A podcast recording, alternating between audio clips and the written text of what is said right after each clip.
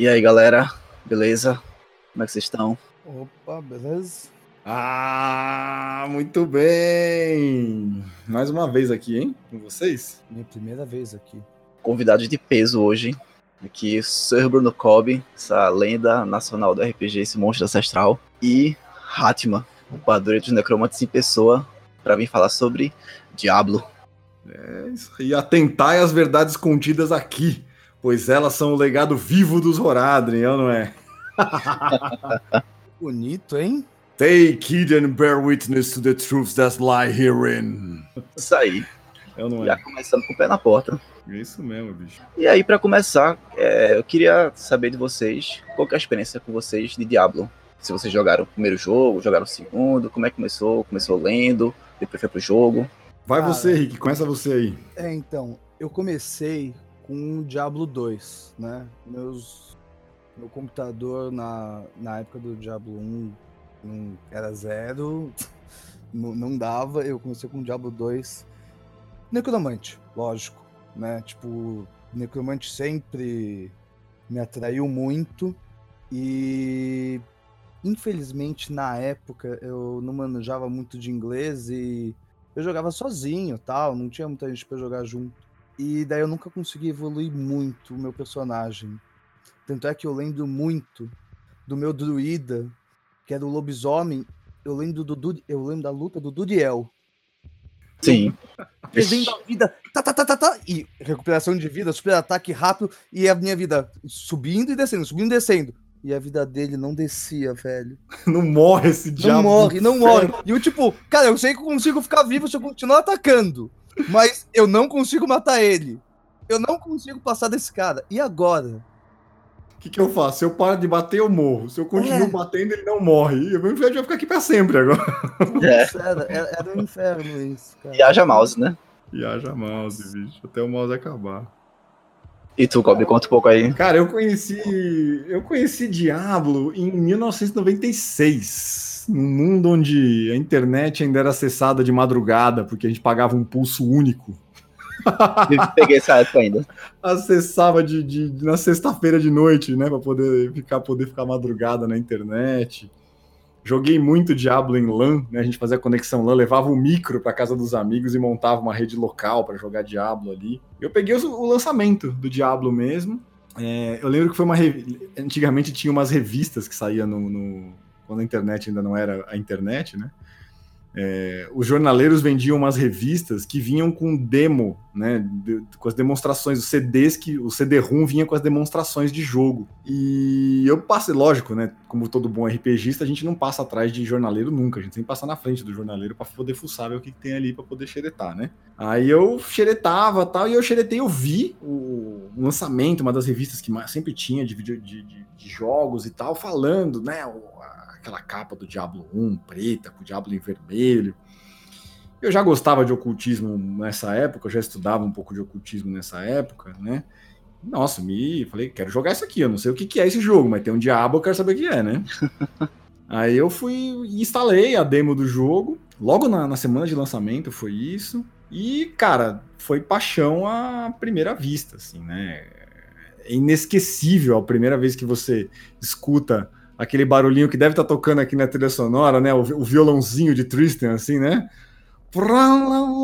Nossa senhora, que você é- até hoje me resgata para um lugar da minha, da minha adolescência que é, é único, assim, né? Você conhecer os confins de Tristan, você conhece o Ogden, que é o taverneiro, você conhece é, o, Griswold. o bêbado, o, o Griswold, que é o ferreiro, você vai conhecer a história do arcebispo Lázaro, que levou, né, conduziu o povo para dentro da catedral de Zácaron e, foi protagonizou lá, né, lá, tudo bem que a gente vai dar spoiler do começo ao fim, ao, Claro, claro. Fala liberado. ao Ah, do, mas acho que um jogo de mais de 20 anos a gente pode dar spoiler, né? já certeza. pode, né? Já pode. Acho que já podcast de Lorde Diablo, eu espero que você esteja esperando tomar spoiler, né? Mas você descobre que ele foi responsável por uma chacina. Sim. E acho que o ponto mais interessante, né? Acho que quando me conquistou mesmo é quando você entra pela primeira vez na sala do primeiro chefe do jogo, assim, que você escuta aquela voz demoníaca, né? É aquele monastério sombrio, aquela música eh, macabra tocando. Aí você abre a porta de uma sala grandiosa no meio do monastério, assim, e nas paredes da sala estão pendurados pedaços de pessoas e peles tirada por todo canto, o chão forrado de sangue. No centro tem um de demônio gigantesco que te recebe. Ah, carne fresca. Você fala, puta que pariu, fudeu! Cara, quem não lembra dessa cena incrível do Diablo 1, né, bicho? É magnífico isso. Não, e assim, o, o jogo totalmente, se você parar pra ver, pra gente que gosta e curte muito RPG, é um prato cheio, né? Porque tem exploração, tem classes, você explora o local, você ganha XP, né? Você interage É mais especificamente para quem gosta do G do RPG, assim, né? Isso, isso. Ou seja, é pouco roleplay e muito. E muito é, é um, hack and slash, né? É um jogo de hack and É, slash, né? Tem pouquíssimos elementos de roleplay, eu diria que quase nenhum, na verdade. Isso, roleplay realmente não tem, mas a- o lance da exploração é bem forte, né? Você explorar os locais e hack and slash, você ganhar o XP e tal. Ou seja, o que ficava só na sua cabeça, né? Enquanto, enquanto que o mestre descrevia assim, não, você tá na floresta, você tá no, numa, numa masmorra assim e tal, você tá vendo aquilo ali, você tá controlando o personagem, né? Isso é bem legal. É, eu acho que o, a chave do Diablo, né, a genialidade, se é que há alguma no, no Diablo em si, eu por mais fã que eu seja, eu, eu consigo entender que Diablo talvez não seja um jogo genial. Né? Ele tem uma legião de fãs, mas não acho ele um jogo que foi marco na história dos videogames. Assim. Eu acho que ele tem jogos muito mais importantes do que ele. Sim, Mas uma coisa que o Diablo trouxe, que definitivamente foi uma coisa que, que mudou né, a, a- a abordagem do, do- do- do mundo dos videogames, foi a questão da perspectiva isométrica, né? sim, também. Que foi. que era super sedutora quando você via o visual do jogo, era bem bacana. E a, a abordagem de Dark Fantasy, né? Aquela fantasia sombria, né? construída em volta de mitos hebraico-aramaicos que compõem as algumas das religiões mais famosas do mundo. Eu acho que isso foi muito o que angariou. O lore do Diablo, eu gosto muito mais do lore do Diablo do que do jogo em si, sabe? Eu jogo o jogo do Diablo para poder consumir o lore, na verdade. Eu não sou um grande Uhum. fã de, de montagem de De build, chama? da build, né? Eu não sou, um- não gosto de build de montagem de build, jogos de montagem de build, eu não, não gosto disso, né? Não, não é um, jogo, não é um tipo de jogo que me seduz. Mas o lore do Diablo é tão legal que eu jogo ele só para saber o que vai acontecer na história, sabe? Aham, aham. Então, aí eu já vou contestar o Kobe com toda a devida vênia, Vou devido apanhar. respeito. É porque eu sou, é que a a gente já, já esclareceu agora. Eu sou mais combedo também. O que eu mais gosto de fazer é criar personagem. É, isso é verdade. A minha parte favorita do RPG é criar personagem. Eu, eu- se alguém vai entrar na minha mesa, eu até ofereço, "Ô, você quer ajuda? Eu te ajudo. Aí eu tenho um drive aí cheio de homebrew, que velho. Ele é bem É. assim mesmo, cara. Pior Ô, é você ter uma assim, noção, ele, ele passava homebrew pros, pros narradores criarem os PDMs, cara. é lógico. Muito bom. Porra, eu quero chegar e, tipo, tirar as, as escamas do dragão pra fazer uma armadura. Velho, eu quero o meu RPG o mais completo possível.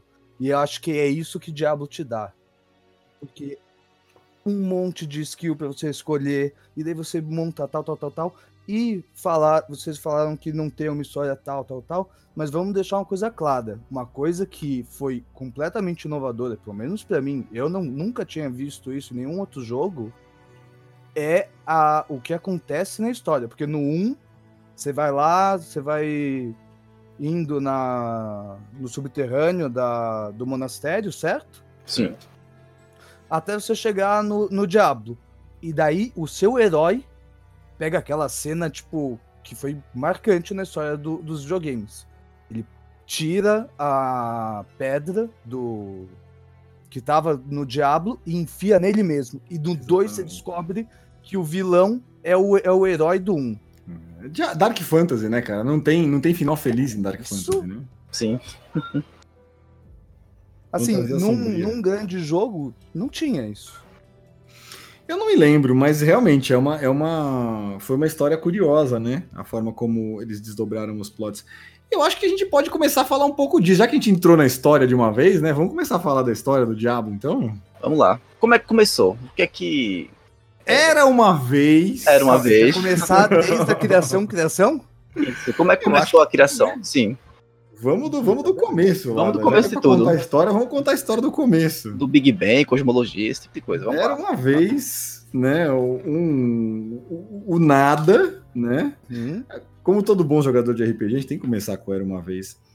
Mas é engraçado que ele começa com a questão muito comum dentro da mitologia mundial, né? Que é essa coisa do caos lutando contra a ordem, né? Sim. Então existia uma pérola que eles falam, né? Um- Uma pérola perfeita que flutuava no vazio, né? Que não havia carne, não havia rocha. E dentro dessa pérola morava Anu, né? a- a- que era um, era um ser feito de diamante, né? Rutilante, como eles falam, a soma de todas as coisas, do bem e do mal, da luz e das trevas. O Yin e o Yang, né? Para quem conhece é, taoísmo, e para quem está acostumado com esse, com esse tipo de, de cosmogonia, a ordem, o caos, o bem e o mal, tudo incorporado no mesmo, na mesma entidade. E o cara ficou entediado, né? de ser perfeitão, e ele resolveu tirar de dentro dele a, a parte ruim, né? A parte, a parte tenebrosa, a parte caótica, as partes sombrias que compunham a essência dele. E aí ele criou o nosso queridíssimo Tatamet, né? Que é outro, outro personagem importantíssimo da mitologia de, do- de, de Diablo, inspirado aí, né? No, no- no- Apocalipse, no livro do Apocalipse é, cristão, né? Que é, dizem do, do- do dragão de muitas cabeças lá que tá no Apocalipse Sim. o dragão Tatamet, né, que era a personificação de tudo que era terrível, caótico e maligno em Anu. E, e aí começou uma luta eterna. Né? Eu acho que eu esqueci alguma coisa do, do, do começo. Acho que foi isso, né, Rick? Sim, pelo que eu tô lendo aqui Não, foi acho que isso. é isso mesmo. O Tatamet começou. Aí eles começaram a brigar, né? Começaram a quebrar o pau, como sempre, né? Se você bota. A gente sabe, né? Quem assiste Big Brother sabe o que acontece quando você bota duas pessoas trancadas muito tempo no mesmo, no mesmo lugar, né? Pois é, Uma treta, né? da treta. E aí eles começaram a, a brigar, né? Lutar, combater, né? E isso continuou através das noites e dos dias. Isso gerou aí o- as marés, o fogo e de tudo que é dito no- na, na mitologia do diabo é que tudo que nasceu, né? Tudo que existe, os mares, as- a terra, tudo que essas coisas que existem, ela nasceu das mortes, né? Quando eles se batalharam até que eles se destruíssem, né? O Anu e o dragão se destruíram e da explosão, né? Dessa destruição de- dessa, dessa- desse combate deles nasceu é, o que ficou conhecido como o universo que compõe aí a, a- a cosmogonia do, do, do- do mundo do diabo. Tem só um ser que eu, eu não sei ao certo se ele já existia nessa época, porque ele é meio também outra dimensão, é, que é o Tragul, que é quem vai ensinar o Hatman, né? Eu não sei se ele já existia nessa época. É, no- nos livros não fala sobre a origem dele, fala que ele sempre existiu. Tanto no livro de Caim, É, no livro de Tirael, exatamente. não menciona. Talvez em algum, algum outro livro, tipo A Guerra do Pecado, coisa tipo assim, esses livros que só tem em inglês, né, não chegou em português. Pode ser que mencione, eu realmente não eu, sei. Vou, eu vou ser sincero, eu, eu li alguns dos livros em inglês já, não me lembro de cabeça agora, de eles terem alguma referência ao Tragul já existir na, na Aurora dos Tempos, né? Como eles chamam, eles chamam essa época do Diablo de Aurora, né? A Aurora Uhum, dos Tempos, né?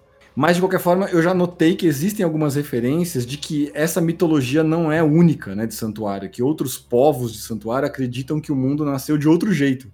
Ah, É. Então, pode ser que ele faça parte de outras mitologias, né? Que a Nu e o dragão não, não são. Eles não são. A percepção que eu tive é que a Nu e o dragão não é uma coisa que todos os povos do santuário é, Acredito. concordam que seja o início dos tempos, né? aham. Sim. é o mais conhecido. Na verdade, é o que os Horadrim. o- Tudo que a gente está falando aqui, é importante a gente dizer que é, são registros, geral- geralmente são registros estudados pela ordem dos Horadrim. Então, da mesma forma que os cristãos acabaram enviesando um pouco né, a mitologia mundial que a gente conhece aqui no nosso mundo real, é, os Horadrim deram uma enviesada na mitologia é, do santuário também, por terem sido os principais estudiosos, a galera que mais se dedicou a isso. Né? Uhum.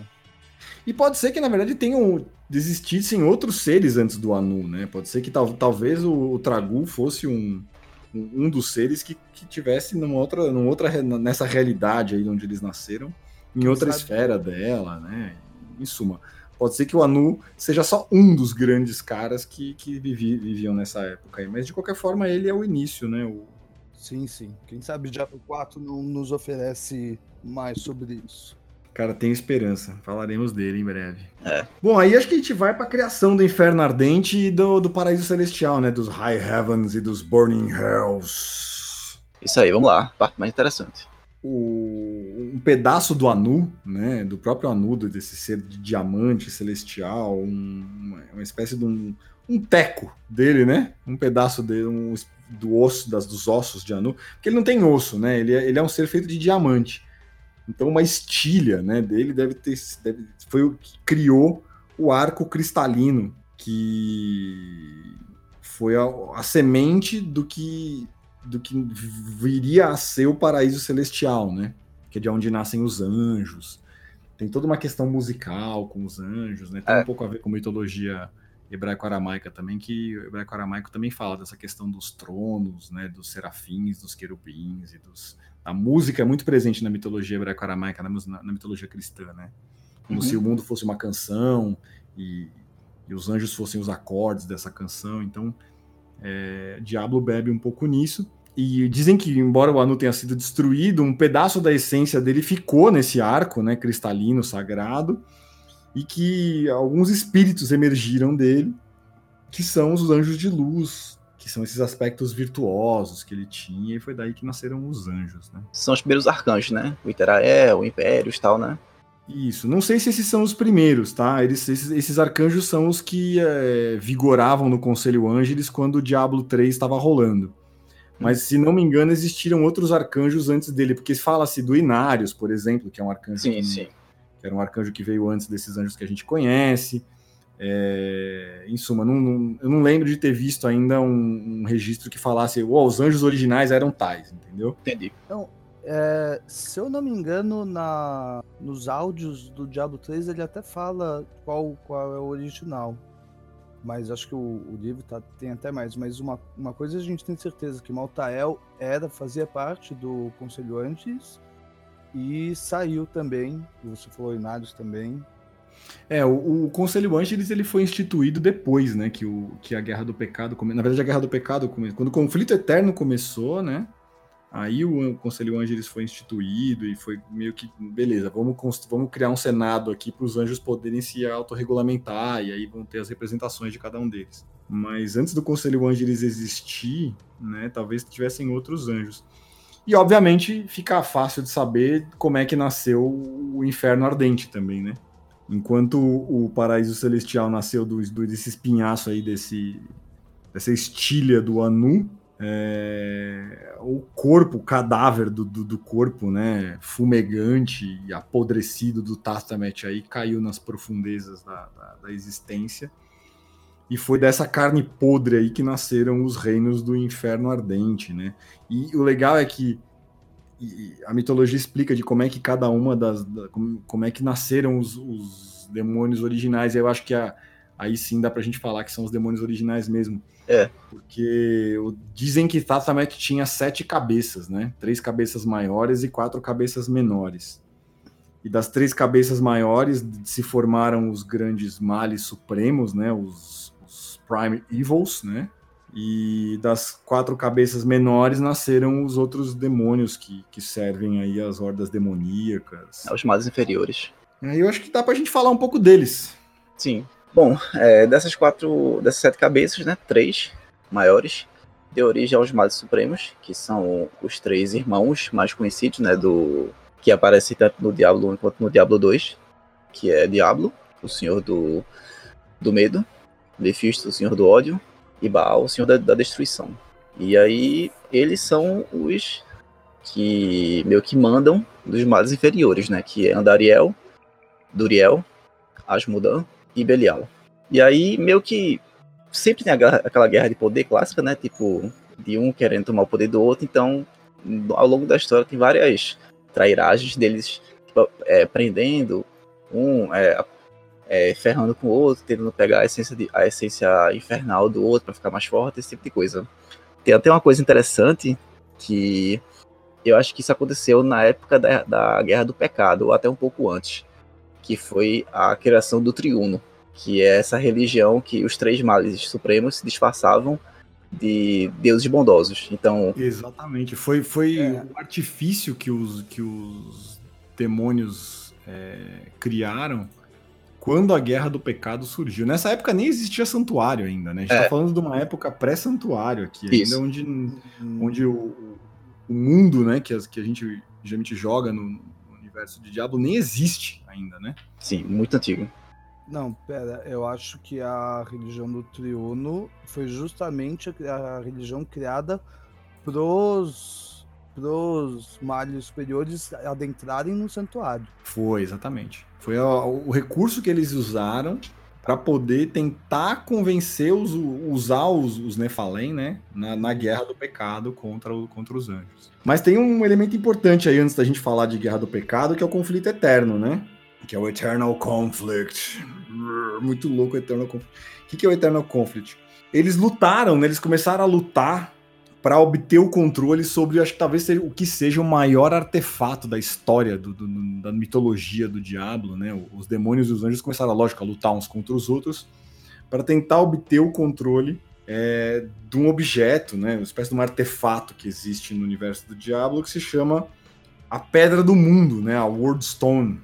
Ela não é uma pedrazinha como a gente pensa que ela é, né? Uma pedra pequenininha, ela é uma, uma montanha, na verdade, um objeto absurdamente grande, que algumas pessoas acreditam que talvez seja o próprio olho né, do Anu, é, que é o, o, ser original, mais próximo de Deus, né, que a gente tem na mitologia é, do, do diabo aí. Mas que é, seria um, um, item de poder inimaginável, né? Uma coisa de um artefato poderosíssimo, uma, uma, capaz de feitos incríveis, de canalização de magia magnífica.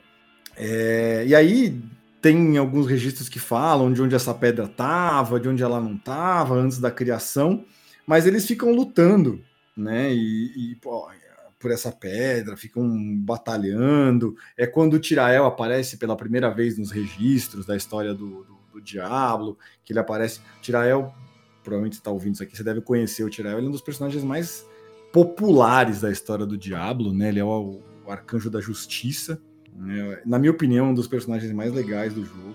E dizem que ele construiu em torno dessa, dessa pedra, uma, sugeriu que fosse construída uma, uma fortaleza em volta dessa pedra, que é a Fortaleza Pandemônio. Inclusive a gente joga né, nela, no, no, na expansão do Diablo 3 no, no Reaper of Souls, você joga na, na Fortaleza Pandemônio, você vai lá. É, e até a, o final do Diablo 3 ali, que é aquele, todo aquele arco que a gente passa no santuário, a gente vê a, literalmente a espinha do Anu também ali, né? É, dá pra ver mesmo. Eles fazem umas referências bem claras quando estão falando disso, né? E é mais ou menos isso, né? Eu acho que ele, durante o conflito.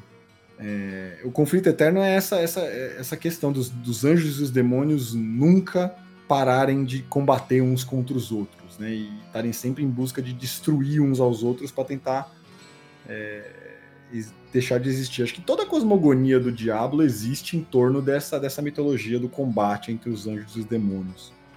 Da Pedra do Mundo aí.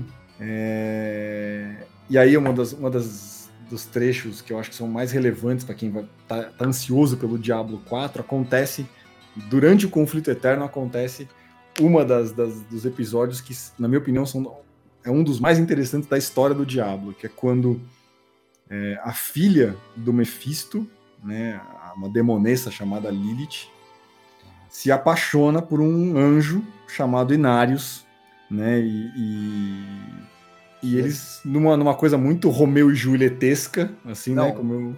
Vou, vou dizer até o contrário, é bem a síndrome de Estocolmo, né? Porque Inarius foi capturado... É mesmo e não, e não matou. E daí ela não matou, ele ficou, opa, o que, que é isso?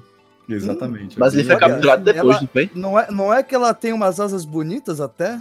brilhosas. Ela tem até uma, esse vermelho da pele dela é tão estranho, né? Esses chifres dela tem um, são tão afiados, né? Eu não, eu não gosto de, de esquartejar as pessoas, mas o sangue fica tão bonito no cabelo dela. é bem por aí mesmo. Ele foi capturado junto com outros, alguns outros anjos e porque ele tinha essa coisa de não concordar muito com o conflito eterno. Né? Ele era um desses anjos que não concordava muito com o conflito eterno.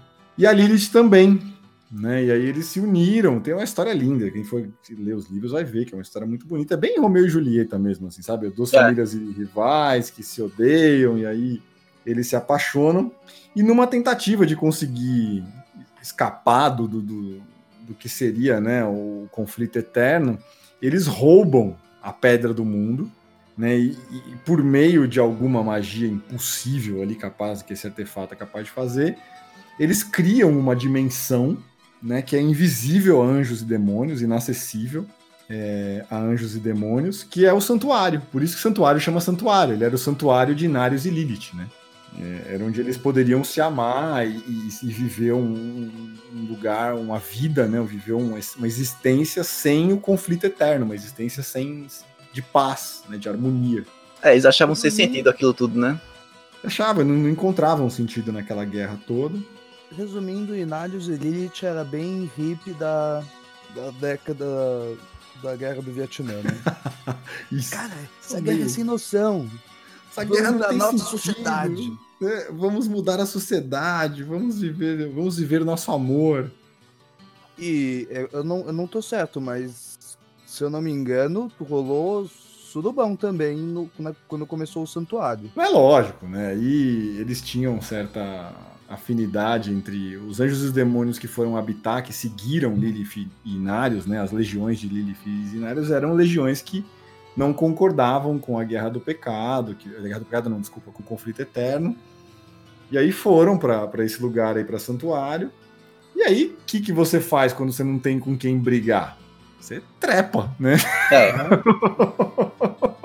você não tem guerra, você tem o quê? Você tem amor, não é verdade? E o mais legal é do que o do que sai esse esse surubão? Sai você, sai jogador. Você. Exatamente, você Porque jogador. Todo, é um... todo diabo, você é um Nefalém. Os Nefalém são a cria, né? São as crias, do, a mistura dos anjos com os demônios, né? O fruto do amor dos demônios com os anjos deu origem ao que, com o decorrer dos tempos, foi populando o santuário com os Nefalens, que também são uma referência aos Nefilins, né? Que são um outro, um outro elemento da mitologia hebraico-aramaica e cristã. É, muito curioso, por sinal. É, os Néflins eram gigantes, tal, né? Filhos de anjos, não sei o quê. Isso, exatamente. Os Néflins, filhos dos anjos, os gigantes que destruíam as. que construíam e destruíam o mundo, né? É, uma curiosidade, dizem até que o Golias, né, da história de Davi, poderia ser um Néflin, um descendente de um, né? E na mitologia dos Néfilins existia essa coisa da, da, da ancestralidade, né? Quem estava mais próximo dos anjos e dos demônios eram mais poderosos, e no Diablo isso não é tão, tão, tão latente assim, né? Se você é Nefalém, você é Nefalém agora, tanto quanto o primeiro Nefalém.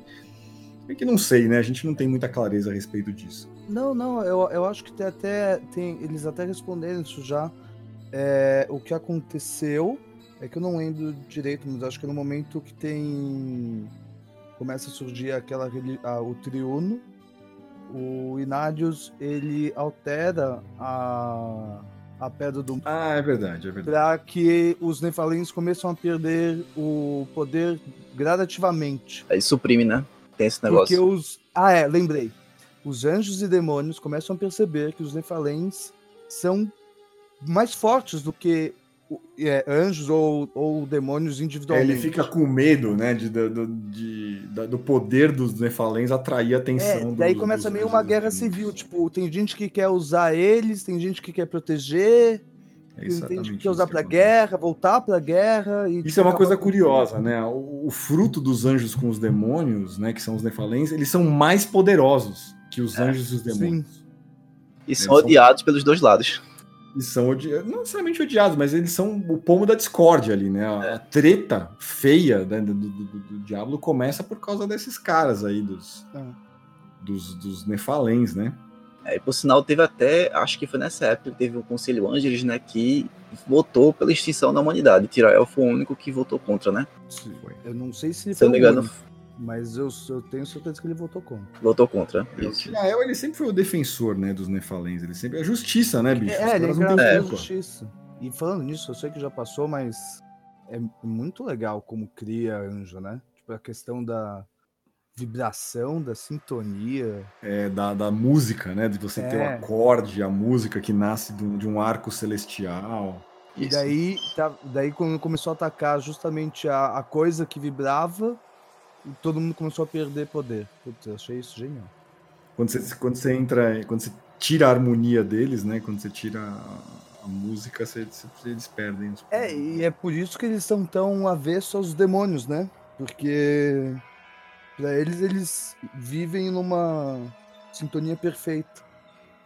Os demônios O são demônio ruído, é, né? é o caos. É né? o caos, é ruído, né? É barulho. E eles são mesmo, né? Eles gritam, fazem escândalo, É. tira a catota deles. Mas, enfim, daí depois dessa guerra civil. Ah, também tem uma cena muito importante durante esse período, que é o que Lilith fez. Né? Sim, que ela deu a louca nela. É, deu a louca, mas deu a louca porque achou Com razão, que com razão. eles iam matar. Sim. E agora, no, na, na cinemática do 4, a gente consegue entender melhor, talvez, porque Hatman está, está lá. É Né? verdade. Porque Hatman, naquele, nesse momento, fugiu. Fugiu, conheceu o Tragul. É, e vale mencionar que as Nefalens famosos, né? São os progenitores das, por assim dizer, das classes que a gente joga, né? Então tem o Nefalem, Ah, o Bucatus, que é o do, dos bárbaros, tem o irmão de Bucatus, que é, seria o, o patrono, o, o progenitor dos druidas, né? Das Amazonas, Sim. não sei o quê. Isso. É legal que a gente, a gente falou dos males, né? Dos males, em, dos sete males principais aí. Você encontra todos eles nos jogos do Diabo. Se você Sim. jogar, você vai batalhar contra todos eles. Mas você também tem o Conselho Ângeles, né? Que é o conselho que são a encarnação das sete grandes virtudes do, do Paraíso Celestial. Você vai ter o, o Impérios, né? Que é o arcanjo da bravura. É um dos meus arcanjos favoritos, embora o pessoal não gosta muito, não goste muito dele, eu diria que o Impérios é um dos meus arcanjos favoritos. Ele é o arcanjo da coragem, né? Que Aham. incorpora o aspecto da coragem.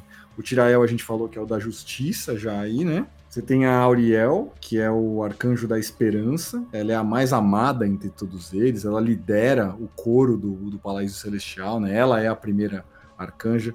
Se existe um, um arcanjo Miguel, né? Ou um, um mais próximo dele dentro da, da, da, da mitologia do Diablo, é, eu acho que a Auriel tem essa representação de líder, né? Diferente, acho que o, o Impérios tem aquele aspecto belicoso do Miguel, né, de ser o arcanjo da guerra e tal, mas a Auriel incorpora o aspecto de liderança, né, de, de bravura.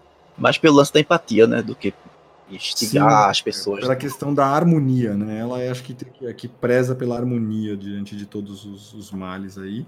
Você vai ter o Iterael, que depois vai, vai virar o Maltael, que é o arcanjo do, do destino, né? Ele deixa de ser o arcanjo do destino para virar o arcanjo da morte no final do Diablo 3. Les minto, desculpa, eu tô confundindo. O Iterael é o do destino, quem vira o da morte é o Maltael, que é o arcanjo da sabedoria.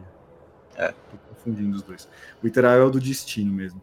O mais bacana é que eles já indicavam que o Maltael estava passando por um processo de corrupção meio estranho, né? Porque ele estava meio obscuro, a sabedoria estava deixando de fazer sentido. Isso é muito legal também, né? A forma alegórica como eles incorporam os, os conceitos. Numa fase do mundo onde as pessoas estão sendo menos sábias, mais idiotas, né? É, a própria sabedoria em si, o arcanjo da sabedoria vai perdendo esse, esse, esse, essa qualidade também vai se transformando numa obscurecência, numa espécie de uma corrupção, né? É quase que uma relação simbiótica, né? Meio que um depende do outro, né? Coisa assim, né? né? Não dá para saber muito quem que é o quem que veio primeiro, É. né? Não dá pra saber direito, né? Mas aparenta ser isso, né? A gente vai para a história dos mortais mesmo, que é onde a gente estava falando do Inarius, da Lilith aí, dos grandes Nefalens que nascem e da dos principais Nefalens aí vocês falaram, né, do, do Bulcatus, É. que é foi o primeiro bárbaro, né? O, a Pedra do Mundo, né? Eles, o, o, Inário e a, o Inarius e a Lilith roubaram a Pedra do Mundo e levaram ela para o santuário. E aí o- eles elegeram o Nefalém mais poderoso que eles conheciam, né, o guerreiro mais bravo que eles tinham entre eles, que era o Bucatus, para ser o protetor da fortaleza que cercava a, a, Pedra do Mundo, né? E foi daí que vieram os bárbaros do, do, do Diablo, né? O povo bárbaro do Diablo, eles são orgulhosos por conta disso. Eles são descendentes do guerreiro mais poderoso que existe na mitologia do Diablo. Né? Sim. E eles são os protetores da Pedra do Mundo. Aí fracassaram em sua missão, né? Mas a gente vai falar disso. A Pedra do Mundo foi destruída pelo próprio Tirael. E o Hatma também é um deles, não é um dos. Um o Hatma dos... é o Hatma é o primeiro filho de Narius e Lilith. E quando Lilith dá a louca, começa a matar todo mundo, ele foge e conhece Tragul. E daí Tragul introduz a ele, que é uma serpente mística, né? Que existe, abre aspas, desde o início, fecha aspas. E a partir dos ensinamentos de Tragul, Hat, é, Hatman, ele inicia, volta ao santuário e inicia a Ordem dos Necromantes, que acho que a gente pode deixar para falar um pouco mais depois, mas sobre a Ordem dos Necromantes, que ela é um pouco diferente do de um necromante mais clássico. Exatamente. Ele é um, um, Não é o necromante que a gente está acostumado no, no, no, nos, é. nos, jogos de fantasia medieval na, na, tradicionais, assim. Né? É, né? sim. Eu acho que todas as classes têm um. Uma coisa que eu gosto muito do Diablo é isso. É, todas as ordens, as classes, né, que você tem disponíveis ali, ela tem uma coisa de muito de. de, de os, os autores tiveram o cuidado de localizar elas muito bem no cenário. Assim. Então, os necromantes do Diablo não são iguais aos necromantes dos outros mundos, os bárbaros do Diablo não são a mesma coisa que os bárbaros dos outros mundos, as assassinas do Diablo não são as assassinas iguais dos outros. Todas as classes que você vai pegando ali, né? As irmãs do olho cego, por exemplo, que são mais perto que a gente teria das Rangers, né? Ou das paladi dos paladinos. Tem os cruzados, né? Que são, são, seriam os paladinos, também são muito. É tudo muito bem localizado no, no, uhum. no lore deles, assim, né? Tudo a história muito... de, da criação das Amazonas também é muito interessante. É muito mesmo. É uma das que eu mais gosto. Quer contar um pouco? Não, pode contar. Eu. Antes de falar da história das Amazonas, é, eu queria saber por que a Lilith ficou malucona e queria, queria sair matando geral. É bom explicar Ah, é verdade. Aí. Bom a gente voltar pro, pro, pro caminho. e depois falar da Guerra do Pecado. Exatamente, temos que falar da Sin War ainda. Bom, a galera começou a perceber que os Nephalem estavam ficando muito poderosos e muito numerosos, né? Tava tendo Nephalem pra caramba e muito poder. A preocupação é uma só, né? Ou a gente vai atrair a atenção dos anjos e dos demônios por atenção indesejada deles, ou eles vão ficar mais fortes que a gente, a hora que eles resolverem acabar com os anjos e com os demônios, eles realmente vão fazer isso, né? E aí começou-se a discutir essa questão de, putz, e aí que fazemos, né? Eu sei que é pequeno, mata enquanto não reproduz direito, ou não, deixa eles se reproduzirem e tal. E, e aí a, a Lilith, quando, quando descobre, né, que o, o Inarius está cogitando a possibilidade de destruir todos os Nephalem, né, ela se emputece. É, mamãe urso né, se emputece e ela resolve assim, na hora que a galera vai dormir, né? O pessoal, o pessoal meio que moscou num determinado período ali, o que, que ela faz? Ela resolve matar todo mundo que pensa como Inários, exceto ele, assim. Ela destrói todo mundo. Elas contam-se que essa, essa, essa passagem da história do, do, do universo do Diablo é conhecida como o expurgo, né? É o expurgo. Que é quando a, a Lilith resolve realmente destruir todo mundo, ela mata todo mundo, assassina cada um dos seguidores dele e deixa e ela deixa ele vivo para testemunhar a carnificina que ela causou, né? E, afinal de contas, ela não deixou de ser um demônio ainda. É. E aí por causa disso, se eu não me engano, foi é, que o mundo santuário acabou se tornando conhecido pelos anjos, pelos demônios, né? Sim. E aí eles foram para lá e queriam é, acho que matar a Lilith ou matar o Inarius, uma coisa assim. Eu sei que eles fizeram um acordo e entregaram. Os anjos é, resolveram, numa trégua, para assim dizer, entregar o Inarius para ser torturado para todo sempre no Inferno Ardente, né? É, o, o Inarius, o que, que ele faz? Ele, para é, evitar, né, que esse. Tem uma tentativa de evitar que essa, essa catástrofe dos anjos e dos demônios descobrirem o santuário aconteça, ele usa a pedra do mundo para fazer com que os poderes dos Nephalem comecem a desaparecer, a. Isso. Isso também. Né? E aí, uma tentativa de nerfar os, Aham. Nephalins. Ele dá uma nerfada nos Nerfada. filhos dele ali com a, com a- com a- com a pedra do mundo para fazer com que a galera não perceba. É, Só que, lógico, né, que com o tempo o, o- a humanidade começa a povoar o mundo, é, fala-se de que as ordens começam a nascer, os druidas lá de Vasily nascem, é, o povo da, da- das florestas de Skogslen começa a nascer, o culto a Hatma, né, começa a fazer os rituais esotéricos deles nas selvas lá do leste. Os arcanistas e tal. É, começa a matar uns, umas galinhas pretas. Uhum. Precisa fazer uns, uns negócios lá, os magos e tal, e vai começa a surgir mesmo. Aí é um. Quando a história conhecida do mundo começa a nascer, onde quando nascem os sete clãs de magos, né? Que são importantíssimo falar dos sete principais clãs de magos, Sim. né? Que, que, que povoam o, o Quejistão, né? Que na época era chamado de Quejan, mas que é o atual Quejistão, as escolas que se formam, as três principais são os Vigerai, os Enead e os Amui, né, que são os, os três maiores. Os Vigerai, inclusive, dá para jogar com o Vigerai no Diablo 1, né? Ele é uma das classes jogáveis no Diablo 1. Acho que no Diablo 2 tem a feiticeira também a Vigerai, não é? É, e tem no Diablo 3 tem um arcanista, né? Também, que eu acho que é do É, eu, eu acho que o do, do, do Arcanista do 3 é Vigerai. Vigerai. Tenho quase Se não certeza. engano, alguns dos os personagens magos do, do Diablo sempre tem alguma relação com, com esse clã, porque é o clã mais proeminente, né? Foi o que mais se destacou de todos os, os magos no geral. Os Enead eram uma escola especializada em encantamento e transmutação, eles são mais parecidos com os alquimistas, né? Do nosso, do nosso, do nosso universo. É, os Amuit eram os, os ilusionistas, né? Eles manipulavam a percepção da realidade. E então são os três maiores grandes clãs. Eles montaram o, o Al-Hakish, que era o Conselho dos Magos né, no mundo, uma organização que contava com os membros dos. Todos os maiores membros de todos os clãs, dos, dos clãs magos do, do mundo.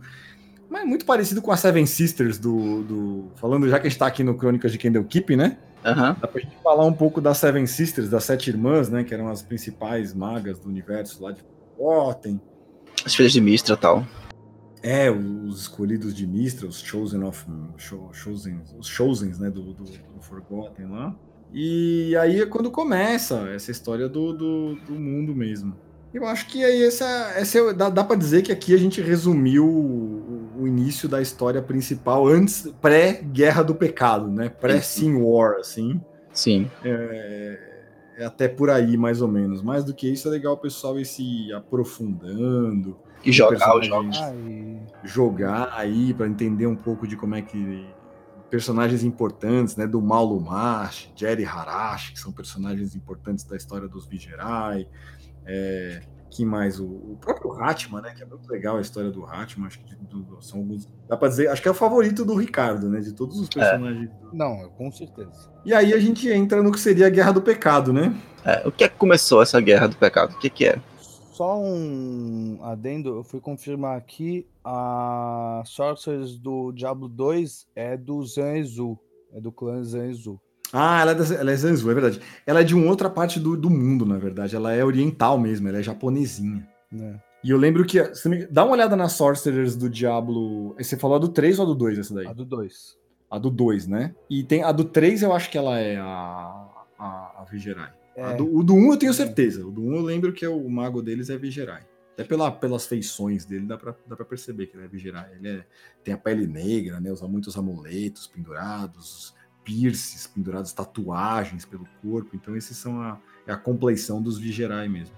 é, os agora Vigerais são mais glamurosos, eu diria. É, eles são mais parecidos com o que a gente conhece como o mago clássico do D&D, né? É, Esse clã da, da, da Sorcerer do Diablo 2, eles são mais orientais, digamos assim, vai. São mais puxados pro, pros egípcios, né? é, é, te- tem uma vibe Oriente Médio, eu diria. Bom, aí acho que é isso. Foi quando eles começaram a. a começa. Pô, o que, que começa a acontecer? Ó, a pergunta do Brian foi se a gente. Como é que começou a, a Guerra do Pecado, né, Brian? Isso. Como é que começou? Pô, começou que os Nephalem começaram a mexer com magia, né? Nunca dá bom. E, e aí começa a mexer com magia, o que, que acontece? logo logo você faz um contato aqui, né? Abre um portal ali, né? Fala com alguém que não devia estar falando fora do santuário aqui e ali, e aí não demorou até Diablo, Mefasto e Baal descobrirem que o, o, o santuário existia. Sim. É, o que aconteceu exatamente, até se eu não me engano, eu não lembro qual, onde, qual região eles fizeram contato com demônios Isso. e começaram a, ado- a adorar achando que era uma criaturas, entidade mística, Hum, né? Místicas incríveis, talvez é, pudessem ceder poderes para eles. É. Aí os demônios aproveitaram, vestiram a carapuça, né? Como a gente falou, hips. Isso. RPGistas, né? Fazendo o que RPGistas fazem. Adorar o demônio. Sem saber que é o demônio. Brincadeira, gente. Isso aqui não, não não pode- Agora já pode fazer essas piadas. Na década de 80 não podia fazer. Pois é. Mas eles foram, fo- começaram a fazer esse tipo de, de, de ritual aí, adorar esses caras.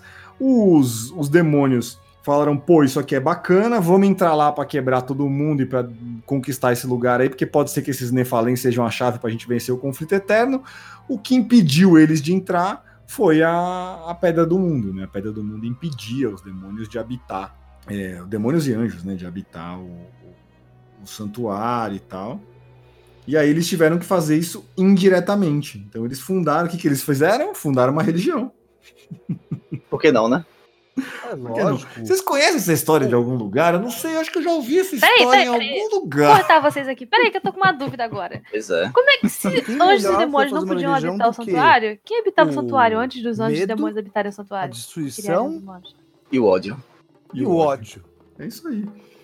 O terror. Ah, Ah, então, tipo, anjos e demônios podiam habitar o santuário se tivessem a credencial. Só quem tivesse.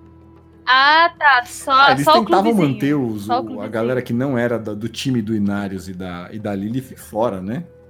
Ah, Não, Anjos e Demônios, no geral, não, né? Você, não, você tem que ser da patota, né? ah, Se não fosse a facção, Não. binários tá ali. Escroto pra Só caralho. por- É tipo, o pessoal entrou, fechou o clube. É, Ai, tipo isso. De Isso tá bom. Tipo, o Fecha a patota força. e já era. Em quem entrou, entrou, põe o dedo aqui que já vai fechar, sabe?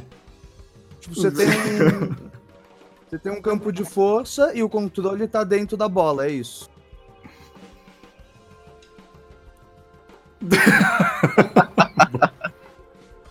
Bando de pau no cu é um bom adjetivo pra Que descrever horrível, o, o time do muito Inários ruim. da Lili. Nossa, vou deixar só de sacanagem. Não precisa um- passar vergonha. um- Vai ficar registrado na internet essa vergonha, não vai. quer, se não puder, vocês cortam. É uma, um suruba de anjo com demônio, então o que mais tinha era pau no cu, né? Pois é.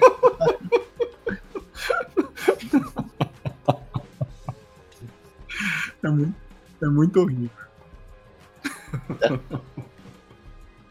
Ai, que coisa horrorosa, gente. Bom, aí teve isso aí. Eles fundaram a religião do Triuno, né? E começaram a enganar a galera dos Nefalém e falar: bicho, vamos lá, mata umas galinhas pretas aí, vamos catar umas virgens aí, sacrificar na encruzilhada, Ô, vamos pô, pendurar umas, umas cruzes de ponta-cabeça. dia de maldade hoje, dia de maldade. Vou, vou até cobrar isso o conhecimento. Você lembra é, nos, nos nomes que os males superiores se transformaram para Porque eu lembro que o Diablo virou o deus do amor, não é?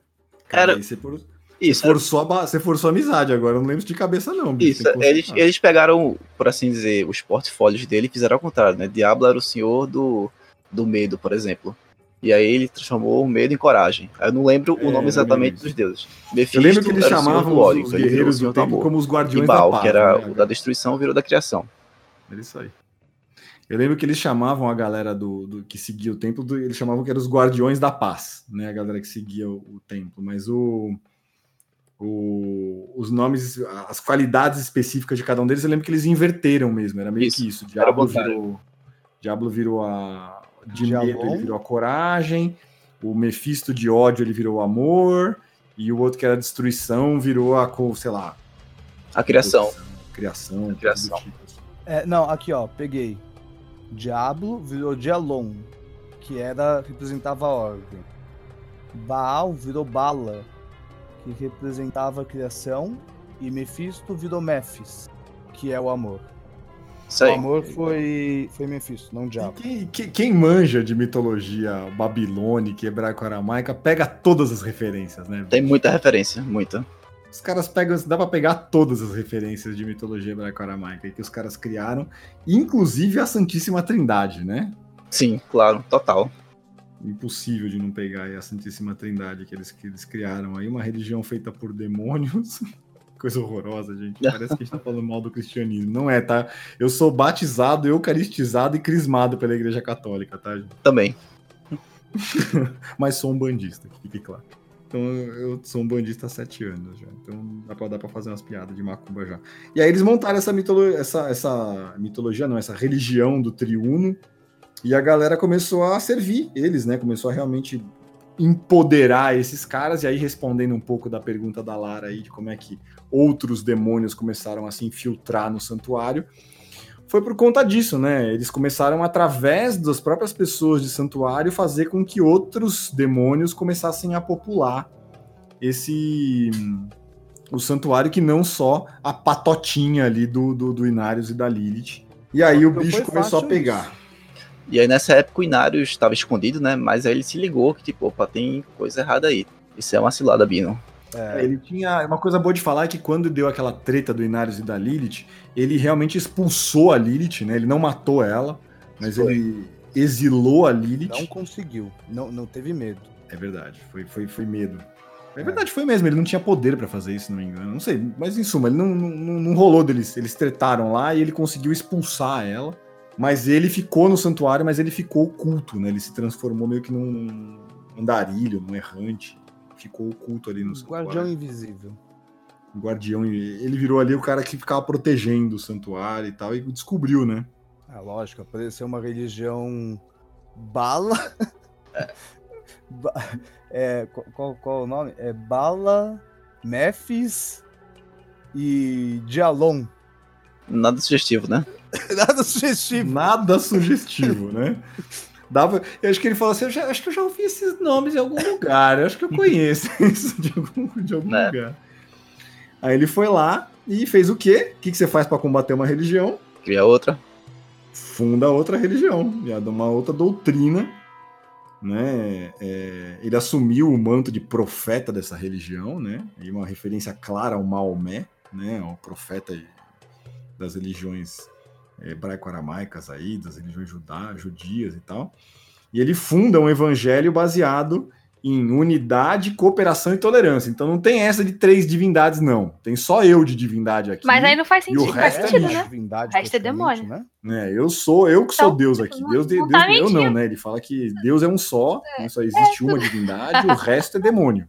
Também vocês devem conhecer isso de algum lugar. Sim, com certeza. É isso aí. O que, o que, não- o que não é, o que não é eu é de, não tá mentindo, né? É verdade.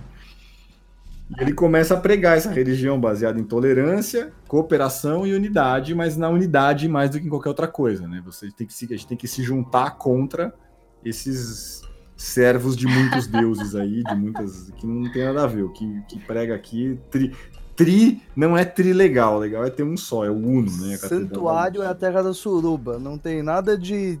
Ah, É, não esquece, tem nada corta. de- Inverteu. Inverteu, corta. Muito bom.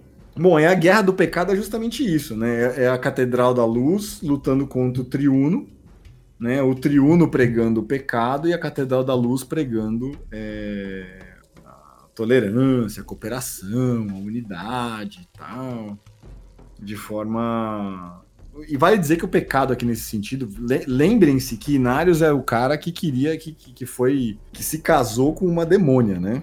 Sim.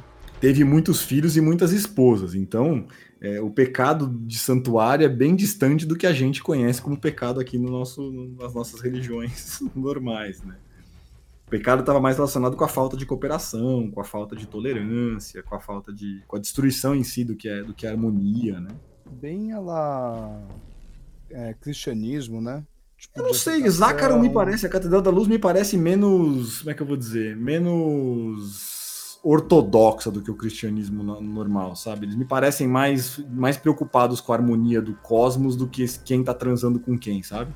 Não, não, mas, mas então, qu- quando eu falo do cristianismo, eu digo, tipo, bem o, o que Cristo falava no sentido de dar outra face, de Ah, sim, perdão, sim. Como se fosse a mensagem Sim. original, né? A mensagem É, não, de amor. gente, que eu falando- sabe nem se ele existe, falo- então. Eu tô falando que Cristo falou mesmo ali. Sim, sim. Não o que aconteceu depois. blá, blá. Sim, Ah. sim. É, Se bem o que dizem que ele falou, né? Porque afinal de contas a gente nunca sabe, né? É, não tem como saber. Originalmente o que dizem. Quem, Não, não, filho, sabe, quem conta um conto aumenta um ponto. Jesus de Nazaré Dois, existiu. dois mil anos de gente contando É, um agora conto aí. sim. ó. Se o William Wallace mesmo pula era o cara que cortar, cuspia raio laser e vomitava arco-íris, é outra história, né? Aí, aí é sua espiritualidade, acabou. Exatamente. É. Eu sei que várias Cara, mitologias teve água. Legal é mulheres virgens Existe um parindo cara que era em Jesus de 25 dezembro. Nazaré, Então, que foi a fonte É. dessa do se é um conto O homem, é, o homem fantasioso ou não, tem uma, uma e- o boa- homem existiu. Yeshua. Não, solstício, né? Clássico. É, não exatamente 25 de dezembro, É. mas mulher virgem parindo o Salvador tem uma cacetada. Vocês de- lembram? de Vocês- vocês viram, é, Deus americano, dia já 25 de dezembro não é o dia correto. Deus do americano. nascimento. Incrível. E, 25 tipo, de dezembro cara, era um mente. Nossa senhora, que É o festival da- dos, dos- é, é um dos, dos- é um dos festivais da roda do mundo, né? Do- É, É, justamente. Então, e aí, só adaptação, gente. É marketing. Opa!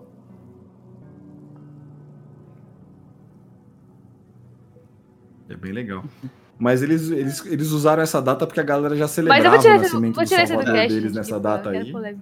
Vamos pular essa É de Mitra e tal, Vamos né? pular Dois peças. Muda, muda o É, nome. Desse cara, não. Apaga o nome. Apaga o nome. Não faz outra ficha, não. Só, só, só, só apaga o nome e escreve Ui, outro vai nome. tocar aí. Xuxa, esse não. ele- é, basicamente, Xuxa.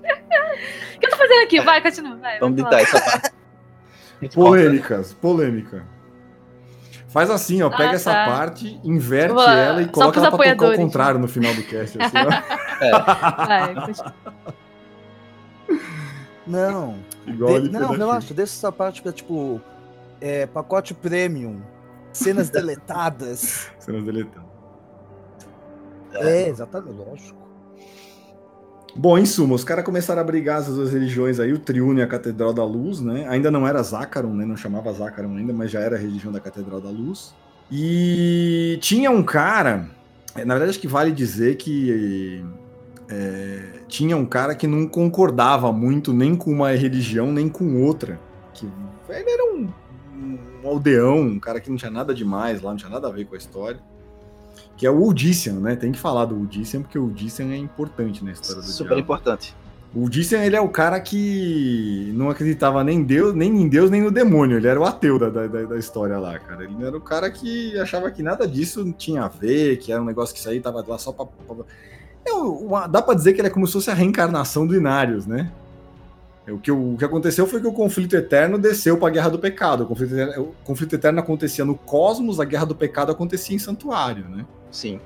E aí o Odysseus meio que assumiu esse papel que o Inarius assumiu lá na época do Cosmos e falou que, gente, não tem nada a ver isso aqui, né? Ele, ele descobriu os poderes de Nefalém dele, né? Quando ele foi defender uma mulher chamada Lilia, que ela estava sendo, se não me engano, estava sendo apedrejada. Teve uma referência muito clara à história de Maria Madalena, assim, sabe? Eu não lembro qual que era a referência agora de cabeça, mas tinha um sacerdote da Catedral da Luz que estava meio que oprimindo essa Lilia. Aí ele foi lá defender essa Lilia. E o nome dela também é conhecido, né? Você deve imaginar quem que era essa Lilia, na verdade. Né? Que na verdade ela tinha montado essa cena toda, Era era a própria Lilith, né? justamente. Era a própria Lilith. Né? Ela tinha conseguido voltar para o santuário, encontrou um cara que não concordava nem com Inarius e nem com, com os demônios, né? Com os três grandes males maiores. E aí ela falou: Meu, é esse cara aqui que vai ser o meu o meu paladino. né? Eu vou dar poderes para esse cara aqui, vou e vou bufar esse cara para ele ser o, o mais importantão dessa religião. E aí esse cara realmente começou a descobrir que ele conseguia. Ela começou a ajudar ele a descobrir os poderes dele. Ele começou a poder despertar poderes de outros Nefalém. Eu acho que o Odysseus é o mais perto que a gente consegue chegar de uma, de uma referência a Jesus Cristo, né? Na história do, do, do diabo, assim. Que ele era Sim. um cara que era um cara comum, era um cara que era um aldeão, que foi tentar defender uma, um inocente, né? E aí, nessa defesa do inocente, ele foi enganado pelo, pelo, pelo demônio para tentar ser corrompido, mas no final das contas não foi corrompido coisa nenhuma. Em suma, tem algumas, alguns paralelos aí com, com o mito de Jesus Cristo, né? o sacrifício dele no final também, né? O sacrifício dele no final, que a gente vai contar um pouco dele também, que ele foi o cara que, por conta dele, que, que o santuário existe até hoje. Né, mas ele começou a vagar, e aí não se sabe ao certo, isso os livros deixam bem vago. Essa história é muito legal. Quem quiser ler essa história, são os três primeiros livros do Diablo. Ele conta o, é o, o Birthright, o Sin War, é aliás, a, a, saga do Sin War, né? É o, o Birthright, o Scales of the Serpent e o Veiled Prophet, né? O direito de nascença, direito de legado, escalas da, escamas da serpente e o profeta velado. É a, é a história do Udician, né, da, da, do nascimento do Triuno. Então, foi o primeiro, os primeiros romances de Diablo que saíram. Eu tenho os paperbacks deles aqui, porque eu fiz questão de comprar para colecionar. Massa. Mas são os três principais aqui que contam essa história que é bem divertida de, de, de ler. Assim. Essa, de todas as que, eu, as que eu já li, essa aqui é a que eu mais gosto. O li, meu livro favorito do Diablo é o Book of Cain, né, o livro do Caim, porque eu acho a, o acabamento gráfico dele muito bom e as histórias são tão bem distribuídas, mas da parte de literatura do Diablo, acho que se, é, é, essa saga do, do Sin War é bem, é bem a mais legal de todas. Aí você vai no, nessa história do Odysseus, ele começa a despertar poderes de outros Nefalém, e aí viajando de cidade em cidade, provando que as pessoas não precisavam do triuno nem do profeta, é, e que ele poderia ter. Que as pessoas também poderiam despertar os poderes das famílias delas. É muito discurso de Jesus Cristo, né? Eu sou o caminho, a verdade e a vida. Todos vocês podem ser tão filhos de Deus quanto eu posso ser. E aí ele cria os seus seguidores, que são os Edirem, né? Ou os que virão, também conhecidos como apóstolos, né?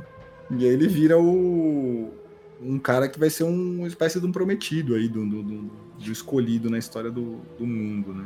Os, a galera do Triuno começa a perseguir ele, obviamente, né? A galera da igreja lá da, da, da, também não gosta muito dele, da Catedral da Luz. E ele conseguiu, né? Em determinado ponto ele consegue interromper a Guerra do Pecado né? E, e, ele dizia que no final das contas quem ia vencer a guerra do pecado no final ia ser a humanidade. Ele começou a pregar isso, né? Que os humanos iam vencer a, a, a guerra do pecado.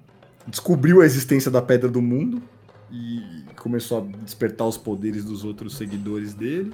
Contam sobre a batalha dele contra o Inários, né? O dia que eles resolveram batalhar entre si, que o Inários meio que desesperou, né?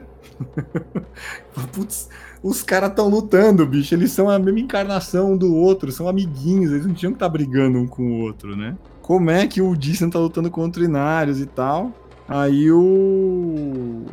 O Tirael interveio, né? Que o, o Dissan tava lutando contra o Inários. Aí o Tirael interveio para promover a justiça. É os amigos dos amigos.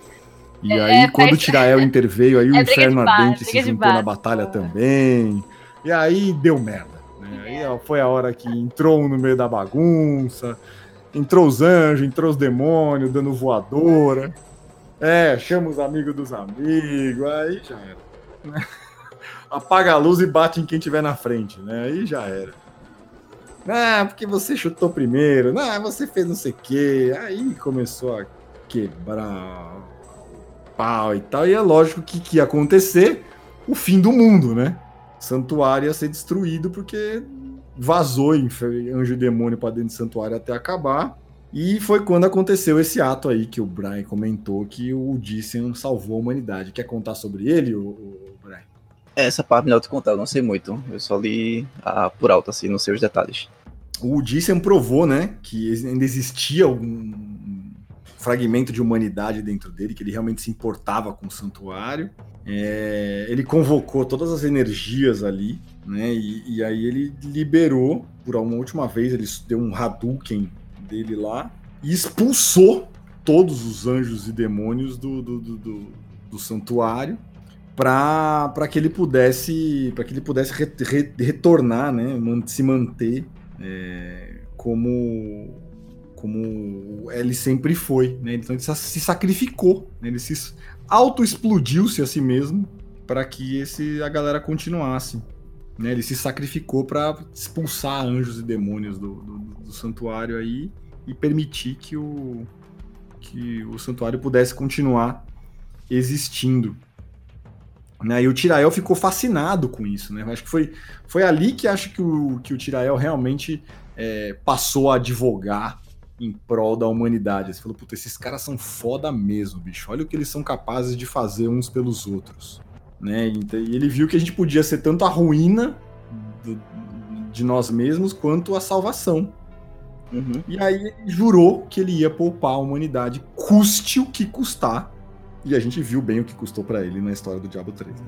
Kobe, só um adendo. É...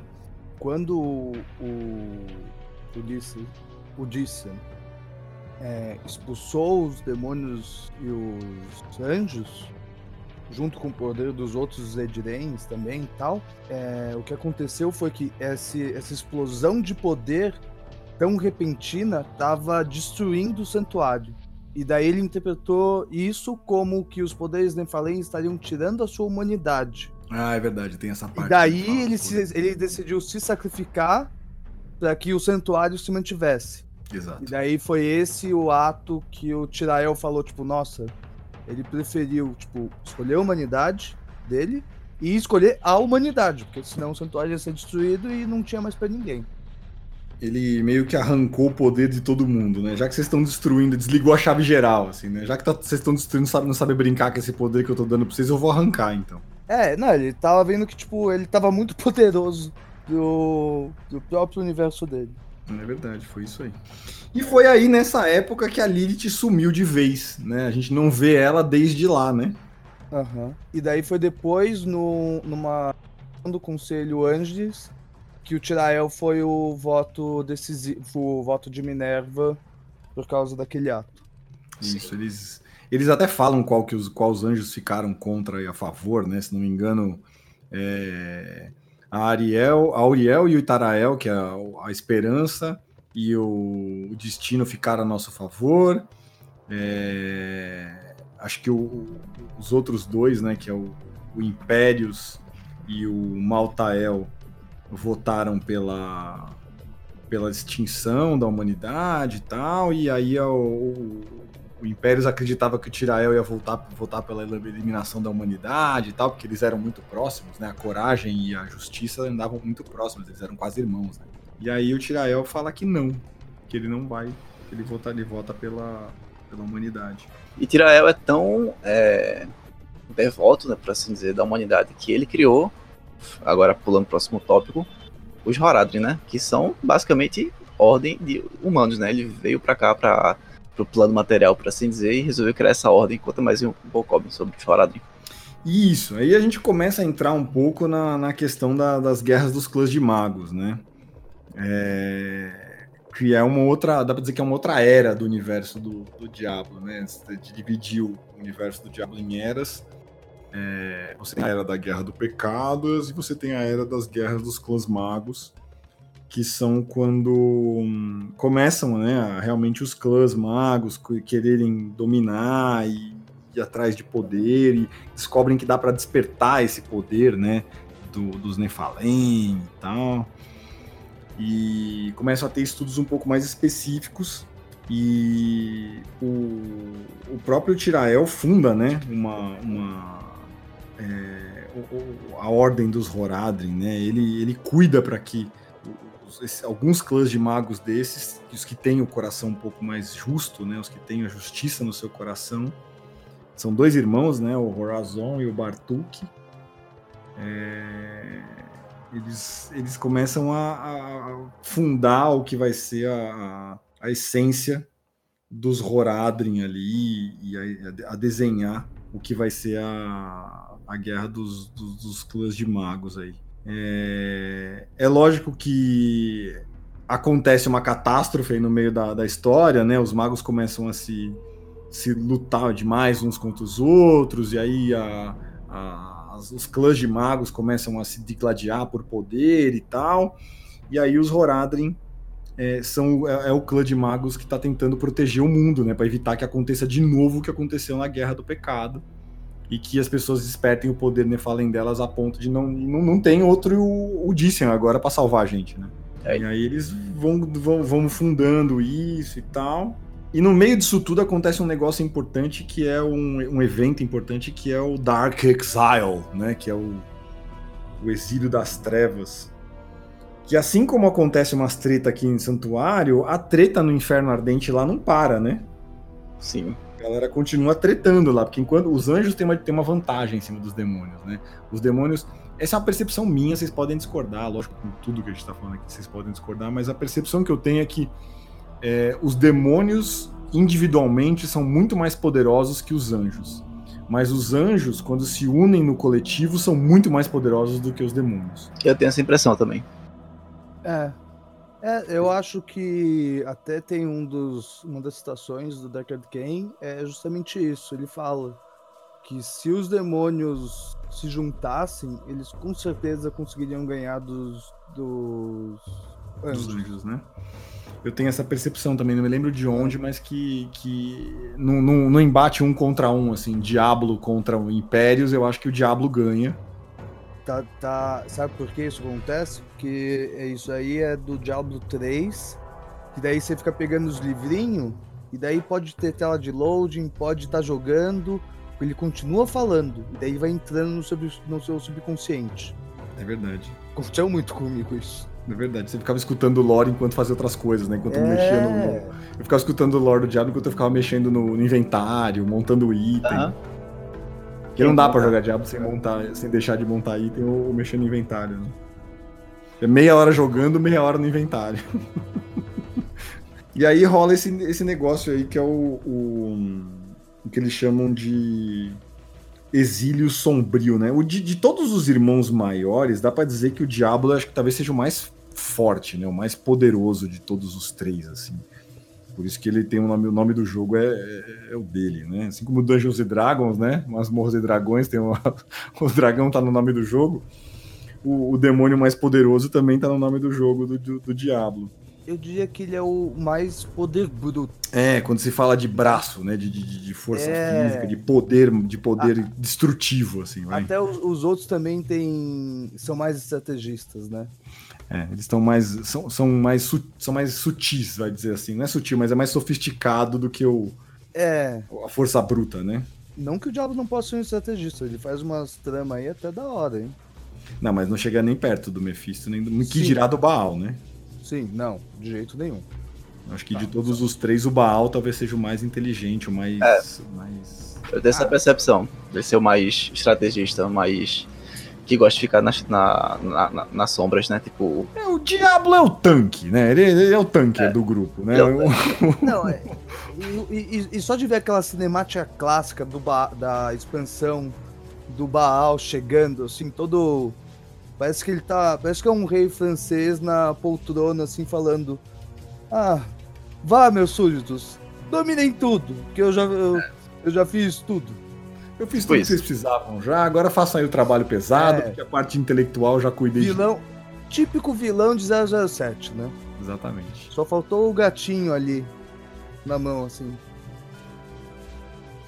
Hey guys, acabaram de ouvir a primeira parte do podcast de Diablo e a gente gravou uma segunda parte e uma terceira parte também.